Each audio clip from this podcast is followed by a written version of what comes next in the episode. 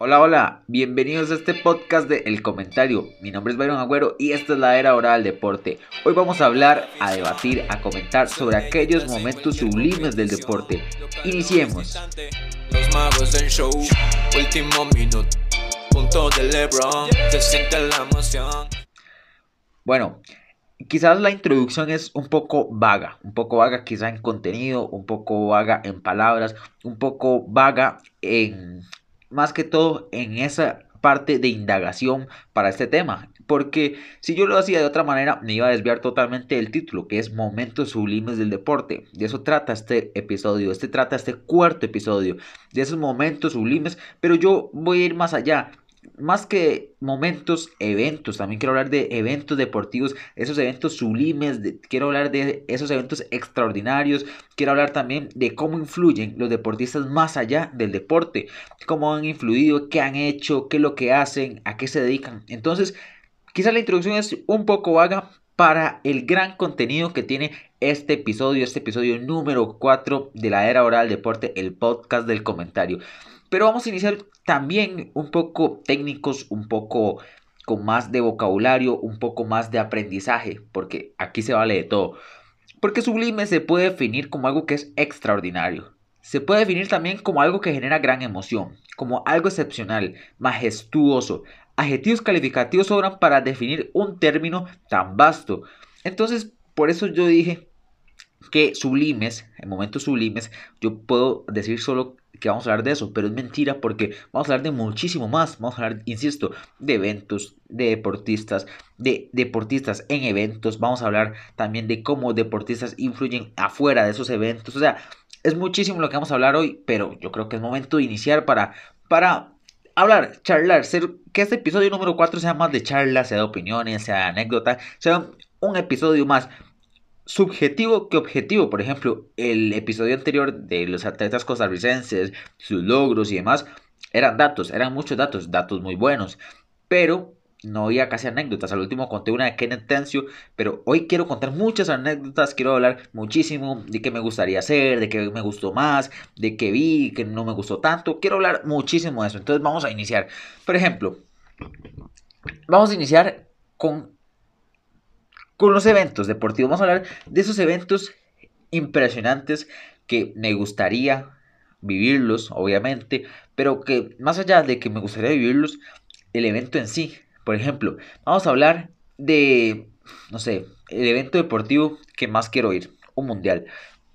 O sea, todo el mundo sabe que es un mundial de fútbol, un mundial donde participan en su momento, a hoy, hoy participan 32 selecciones, va a empezar a participar más, algo que yo en absoluto lo apruebo porque va a ser menos competitivo, va a ser un poco más vago, va a haber selecciones menos competitivas, porque a veces sorprendía, por ejemplo, el Mundial pasado que quedara Chile afuera, una selección como Chile que queda afuera, han quedado selecciones muy buenas afuera del Mundial, cada edición y son como las grandes sorpresas. Tal selección quedó fuera, tal equipo no podrá participar, tal jugador seleccionó.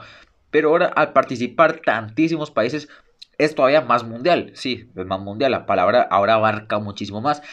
Pero ¿qué es lo que sucede? Yo, desde mi perspectiva, es menos competitivo ir a un mundial. Ahora cualquiera va a ir a un mundial. Suena feo, suena feo, pero es la realidad. Ahora vamos a ver partidos no tan interesantes. Si antes, por ejemplo, había partidos no tan interesantes, ahora va a haber más partidos no tan interesantes. Porque hay que ser realistas. Las selecciones que son buenas siempre van a un mundial. Alemania, Brasil, Argentina, Uruguay, eh, España, Francia, o sea, son selecciones que siempre van a un mundial. Cuesta mucho que una selección de este calibre no vaya a un mundial. Entonces, tampoco es que nos perdemos mucho con 32 selecciones o con 64 nos ganamos muchísimo más, nos ganamos más partidos, nos ganamos más mundial, nos ganamos más deportistas, nos ganamos más conocimiento, nos ganamos muchísimas cosas más, pero sinceramente yo lo veo innecesario, de verdad yo lo veo innecesario. Pero vamos a hablar en sí del mundial.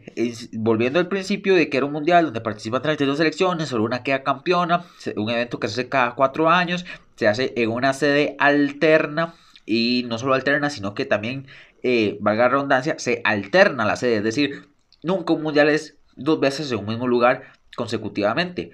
Es decir, el mundial pasó, por ejemplo, en Sudáfrica 2010, Alemania 2006, Brasil 2014, Rusia 2018, cambian de continente cambian de país, cambian muchísimas cosas. Por ejemplo, el mundial que sigue es de Qatar. Entonces va cambiando el continente, va cambiando las sedes, van cambiando los estadios, van cambiando todo, todo cambia y eso también es lo atractivo de un mundial. Porque yo quiero hablar inicialmente de un mundial porque es de lo que más puedo escarbar, de, donde más puedo sacar tierra, donde más puedo sacar asunto, donde más puedo sacar tema y el mundial, insisto. Porque es que un mundial lo tiene absolutamente todo. No hay nada que no tenga un mundial. Tiene eh, muchas ganancias económicas para el país, la federación, para el territorio, para el continente que hace un mundial. O sea, todo mundo gana en un mundial. La verdad es que todo mundo gana en un mundial. Los equipos que participan en un mundial, aparte del premio económico que se llevan solo por el hecho de ir a un mundial, la experiencia que, adquieren, eh, las entradas. O sea, es que no sé, me quedo corto hablando de, de todo esto que ganan las, las personas, que ganan los equipos, que ganan las federaciones, que ganan... Es que todo el mundo gana en un mundial. En un mundial es un evento masivo donde todas las personas van a ese país, el turismo se explota más no poder, eh, las marcas dan, hacen más inversiones para mejores cosas porque tienen más ganancias todavía. O sea, en un mundial hay de todo, de verdad hay de todo, desde lo bueno hasta obviamente lo malo, porque al final no todo nunca va a ser bueno. Va a haber, por ejemplo, al haber más personas se pueden eh, expandir más los asaltos, los robos, eh, suena feo, pero hasta los secuestros, no sé, eh, eso pasa, eso pasa, porque es que lamentablemente vivimos en un mundo corrupto de gente que todavía no se ha mentalizado, no, no se ha ordenado o hace ese tipo de cosas, no sé por qué, pero al final yo creo que es más lo bueno que lo malo. Venimos aquí a hablar de lo bueno, venimos aquí a hablar de, esa expansión. El país se va a conocer, por ejemplo, le soy muy sincero, le soy muy sincero y igual como dije al principio va a ser mucho, mucho de anécdotas. ¿Qué es lo que quiero decir? Yo me enamoré del idioma portugués en el Brasil, en, perdón, en el Mundial de Brasil 2014, pero me enamoré. O sea, yo en el Mundial 2014 tenía, eso fue hace 7 años, yo tenía como 11 años, 11 años tenía yo en el Mundial eh, de, de, Brasil 2014, por ahí, 11, 12 años. Creo que por ahí sí. Pero yo a esa edad me enamoré y yo no sabía, jamás imaginé que en un futuro yo iba a tener la oportunidad de aprender este idioma. Eh, como anécdota, gracias a Dios tengo la capacidad o tuve la oportunidad de aprender portugués y podría eh, nominarlo, denominarlo como mi segundo idioma, el portugués. Pero es que son cosas que simplemente, si usted no, no las vive, bueno, menos yo, en un mundial, yo no sé de eso. También, por ejemplo, eh, el, el clima de Rusia se ve un clima muy agradable. Las montañas de Rusia en el Mundial 2018 se vio mucho de eso. O sea, al final, usted conoce más de un país, el turismo, como dije, se expande, usted tiene más cultura, eh, aprende muchísimo más de la historia de ese país, de ese territorio, de todo, de, ese, de hasta ese equipo, por ejemplo, la selección de Rusia, uno aprende muchísimas cosas, o sea, de todo, de verdad, es un todo, es un todo porque un mundial lo tiene todo. Por eso es mi evento deportivo favorito. Y vamos con otra anécdota. Una vez estaba hablando con unos amigos, esto fue reciente, eso fue hace como dos, tres semanas. Yo estaba hablando con unos amigos, estamos hablando de un tema totalmente aparte a deporte, totalmente distinto. Estamos hablando de como en qué nos gustaría ahorrar dinero y para qué uno mencionaba que le gustaría comprarse un carro, que le gustaría que comprarse una casa, o sea, cosas que yo creo que todo el mundo le gustaría. A mí me gustaría comprarme un carro, obviamente a mí me gustaría una casa, pero cuando fue mi momento, como decir lo que a mí me gustaría y por qué yo mm, de fijo ahorraría, es para ir a un mundial. O sea, y ellos se quedaron como, no, hombre, ya salió con la tontera, ya salió con, con lo que nada que ver. Y yo dije, pero ¿cómo no? O sea, ¿cómo no ahorrar para ir a un mundial? Por ejemplo, el Mundial de Qatar está a la vuelta de la esquina, se supone que es el otro año, en 2022 se supone, ¿verdad? De momento todo está fijo. Pero no es como que a mí me llama la atención ir a Qatar. Pero el Mundial que va a ser en México, Estados Unidos y Canadá, o sea, yo no puedo faltar. Yo quizás ahorita estoy hablando eh, muy prematuramente sobre el tema, pero es que yo tengo que ir al Mundial de, de México, Estados Unidos y Canadá.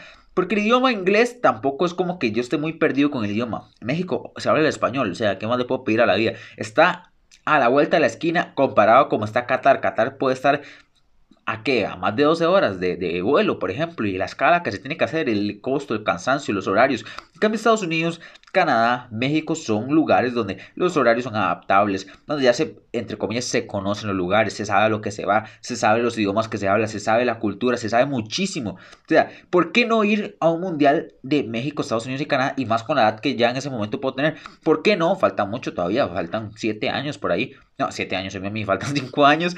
5 años, ¿por qué no? En 5 años yo vaya no solo como un aficionado, sino yo vaya a cubrir el mundial, sino yo vaya siendo un periodista deportivo de verdad, en una cadena de verdad. O sea, sería un sueño cumplido. Si no, si no voy así, si no se me da, yo espero, la verdad, tener un ahorro. Entonces yo por eso le dije a esos amigos que a mí me gustaría ahorrar pero un mundial. Cada quien tendrá obviamente sus gustos, cada quien tendrá sus prioridades. Pero yo digo, pongámonos a pensar, un mundial también depende cómo se vive, no solo ir y no entrar a ningún estadio, ¿verdad? No se trata solo de eso. No se trata de ir, ir a un partido, con todo respeto, Azerbaiyán-Marruecos, por ejemplo. O sea, tampoco... Entonces, uno ocupa, si uno quiere calidad, uno ocupa dinero. O sea, la verdad, si usted quiere algo bueno, se ocupa dinero. Si usted quiere una buena suelta, pague. Si usted quiere una buena comida, pague. Si usted quiere una buena casa, pague. Si usted quiere un buen viaje, pague. Si usted quiere ir a un mundial y disfrutarlo, de verdad, pague. Entonces yo creo que sería un buen ahorro, sería una buena inversión y algo que a nadie se le va a olvidar. Yo creo que nadie que haya un mundial se le ha olvidado como, no, no me gustó. O sea, creo que nadie diría eso. Porque las diferentes culturas que se viven, los diferentes ambientes, los diferentes estadios, la cultura, eh, lo que usted aprende, los nuevos idiomas, el intercambio eh, igual cultural que usted puede hablar. En un momento usted puede hablar con un uruguayo, con un argentino, con un chileno, con un mexicano y con un peruano. O sea, está hablando su mismo idioma, no está perdiendo sus raíces, por ejemplo, pero está conociendo culturas distintas, acentos distintos de, una, de un mismo continente. Y eso todavía más porque hay gente de Oceanía, de Asia, de Europa, de América. O sea, un mundial, la verdad, para mí lo es todo. Vean todo lo que hablé solo de un mundial y lo que me falta de hablar de este tema, o sea, de, de, este episodio, de los momentos sublimes. Todavía no hemos hablado, pero de ningún momento. Es que es por eso que yo dije que la introducción es un poco vaga. Pero antes quiero mostrarles esto que tengo puesto, que es la camisa de los Boston Celtics, de los Boston Celtics, específicamente la número 0 de Jason Tatum, el que hace poco también participó en el NBA All-Star Game. O sea, es una camisa de calidad, de un jugador de calidad, de un equipo de calidad. Recordemos que los Boston Celtics son el equipo junto a los Lakers más ganador de la NBA con 17 anillos. Y adivinen de dónde saqué yo esta camisa. Adivinen quién me proporcionó esta camisa. Adivinen quién me dio esta camisa. Pues claro que mis amigos de One Store Costa Rica, que aquí ustedes lo están viendo, los que están viendo por Instagram, estarán viendo las redes de One Store Costa Rica, donde ustedes pueden conseguir los mejores jerseys y los mejores sneakers, la mejor calidad a los mejores precios. Vaya a buscar a One Store Costa Rica en Instagram y en Facebook. Además, alguna consulta, aquí está el número, aquí se los dejo en la foto que está viendo en pantalla. Si no, usted está escuchando esto por Spotify, se lo digo, 7261-1559 One Store Costa Rica, patrocinador oficial del podcast. Continuemos porque vamos a continuar con más eventos, pero solo a nombrarlos, no vamos a profundizar tanto. ¿Por qué?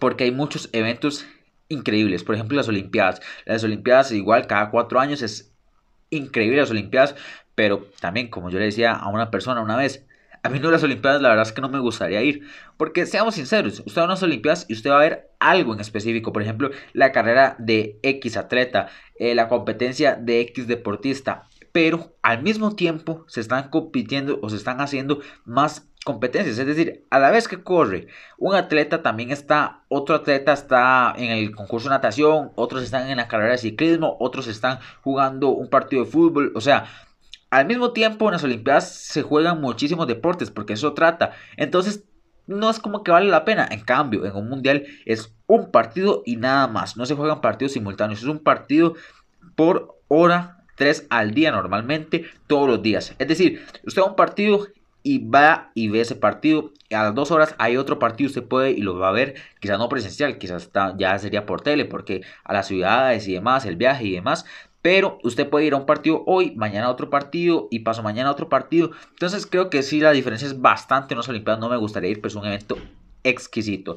El Super Bowl es un evento deportivo que sí me gustaría ir, pese a que no me llama tantísimo la atención. Eh, la NFL el show de entretiempo es, es magnífico, el ambiente que se ve ahí, las ventas, el merchandising, el merchandising, perdón, eh, o sea, es que es un todo, el Super Bowl es un evento igual completísimo, donde van artistas a verlo, a participar, a cantar, o sea, el Super Bowl lo tiene todo, los estadios del Super Bowl. La Champions League creo que a todo el mundo le gustaría una, una Champions League, porque la Champions League tiene eso a diferencia de un Mundial, que en la Champions todos los partidos son buenos, todos equipos prácticamente que son ganadores, son equipos de calidad, equipos de presupuesto, equipos con estadios magníficos, de países magníficos. Entonces, entonces una Champions sería algo bastante bueno ir. El Giro de Italia y el Tour de France no me gustaría tampoco ir. Es un evento deportivo muy bueno, es un evento deportivo eh, que genera, que es vistoso, que deja de qué hablar, da de qué hablar, pero igual no me gustaría tampoco ir por los mismos temas de las Olimpiadas, no sería como que, o sea, es que usted va a una carrera de ciclismo y usted lo que puede ver es cuando pasa enfrente de los ciclistas y eso pasa un segundo y ya se pierde el, digamos, la hora y media de eh, restante de la competencia, entonces por eso es mi opinión personal que uh, las Olimpiadas o el Giro Italia no, no serían eventos a los que me gustaría asistir.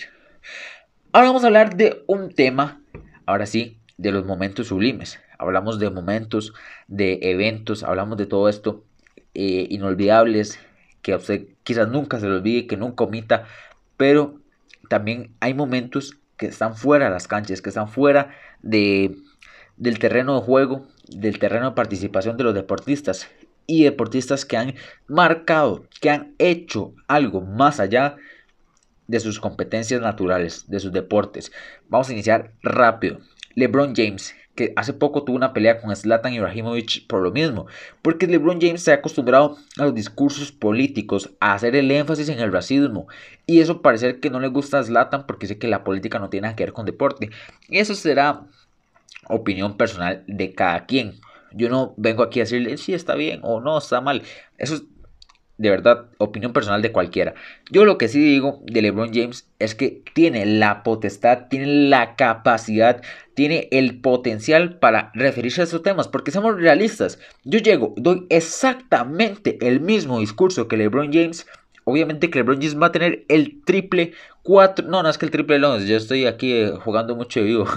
o sea, es que el impacto que puede tener LeBron James por encima de cualquier otro deportista o cualquier otra persona corriente en el sentido de que no sea influyente en el mundo del deporte como LeBron James, que tenga la misma capacidad, porque LeBron James se sienta en una mesa de deportistas de nombre y renombre que usted busca en internet y salen y salen y salen y salen noticias.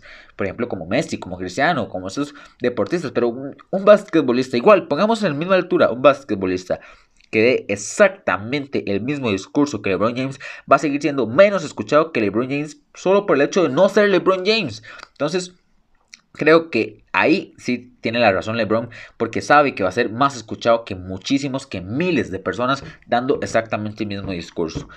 Otra, ahora vamos con un lado femenino, que es Megan Raffino, la delantera de Estados Unidos, eh, la primera jugadora en ganar el balón de oro y de best.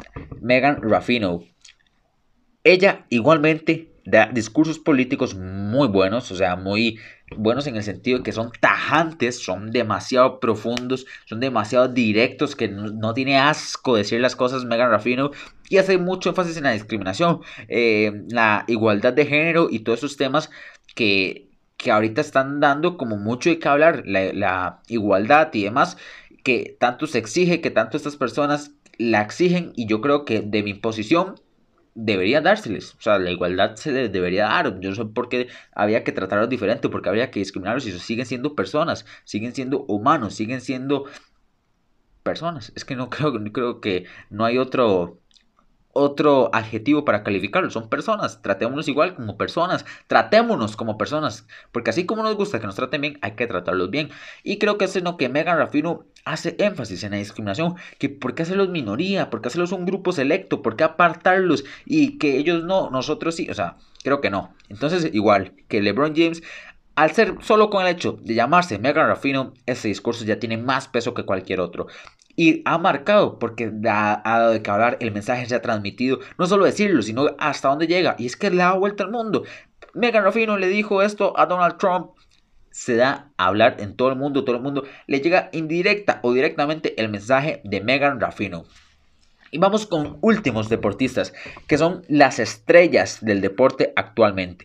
Leo Messi y Cristiano Ronaldo. Aquí añado a Neymar Jr., porque es una estrella mundial, pero creo que no está jamás a la altura de Leo Messi y Cristiano Ronaldo en ningún aspecto.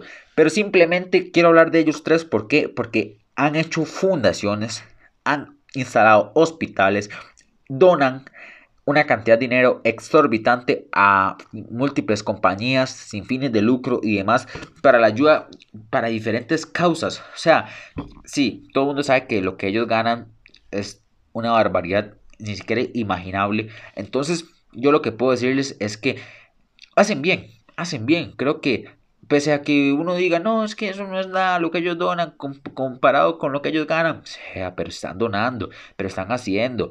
Tampoco podemos ser tan críticos, tan exigentes. Leo Messi tiene un hospital, Cristiano Ronaldo tiene un, hospital y tiene muchísimas cosas más que se pueden dar el lujo de tener. Un hotel, que un museo, que un esto, que un lo otro.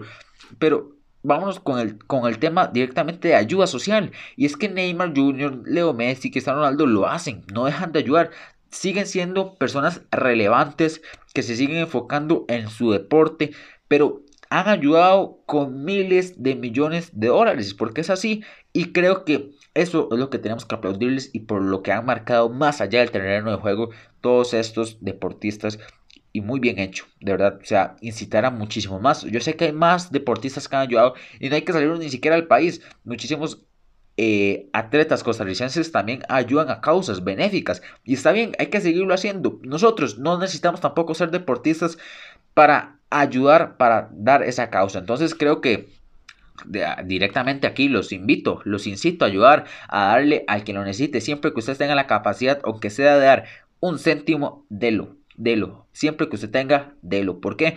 Porque manos que nunca estarán vacías y eso es más que real, lo digo por experiencia propia. Entonces, aplaudirle a estos deportistas y también usted ayude, ya sea donando sangre, ya sea eh, dando dinero, dando comida, dando una mano solidaria, escuchando, diciendo, pero ayude. Creo que todos tenemos la capacidad de ayudar y si no la tiene o si cree no tenerla, encuéntrela. De verdad, encuéntrela porque creo que todos en algún momento necesitamos ayuda de una u otra forma. Vamos a cerrar ya este episodio del podcast, pero diciendo, bueno, no diciendo, sino respondiendo una pregunta. ¿Cómo mueve el deporte al mundo? ¿O cómo mueve el mundo el deporte? Creo que es impresionante lo del deporte. Eh, yo estoy, la verdad que creo que elegí bien, elegí bien al, al gustarme el deporte, al envolverme tanto en el mundo del deporte, en el crearme una marca, directamente hablar de deporte, no, no de fútbol, no de básquet, no de atletismo, no de personas en específico, sino de deporte, de deporte.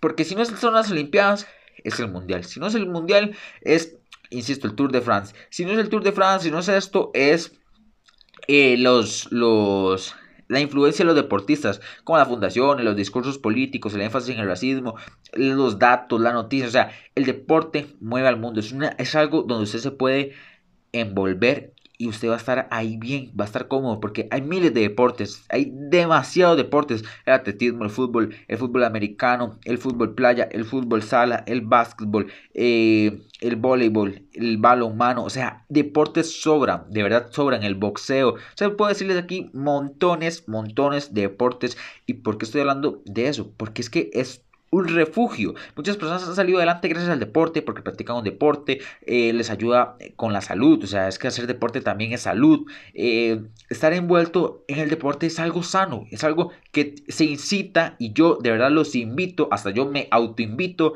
a ser más activo en el tema del deporte y no solo en la noticia, sino a ser partícipe del deporte. No estoy diciendo que sean futbolistas profesionales o basquetbolistas profesionales, no, no envolverse en el deporte, ir al gimnasio, salir a correr, ir los domingos a jugar un partido de fútbol con los amigos, salir a jugar un partido de básquet, eh, también es ver, ver deporte, eh, ver lo que llega el deporte, las asociaciones a las que ayuda el deporte, que yo creo que el deporte, insisto, mueve al mundo. El deporte, sin deporte, el fútbol, el fútbol, perdón, el deporte se para. ¿Por qué? Porque cuando no hubo fútbol, cuando pasamos dos meses por la pandemia sin fútbol, era un mundo gris, o sea, era, yo creo que fue la peor parte de la pandemia, insisto, es mi criterio personal, creo que fue la peor parte de la pandemia cuando todo estaba varado. O sea, cuando no se salía nadie, cuando no se podía hacer ningún tipo de deporte, cuando no se podía ni siquiera personalmente salir a correr, cuando no se podía ni siquiera sentarse en un parque. Fue la peor parte de la pandemia, de verdad. Seguimos en pandemia, las cosas siguen restringidas y demás, pero ahora, que mínimo lo podemos ver por televisión, creo que ya es un poco menos gris, es un tono más clarito, ya es un poco tirando más a blanco que a negro, ese gris que ahorita tiene de tonalidad el mundo. Entonces, el deporte sin duda mueve al mundo. Pero bueno, con esto damos fin a este cuarto capítulo, con este cuarto episodio de la era dorada del deporte. Un podcast de El Comentario. Nos vemos el próximo miércoles en el último episodio de este podcast. Ya cerrar este podcast, esta serie de la era dorada del deporte, donde de la misma forma, hablaremos, debatiremos, opinaremos sobre aquellos récords deportivos que solo escucharlos parecen imposibles de lograr. Nos vemos. Muchas gracias.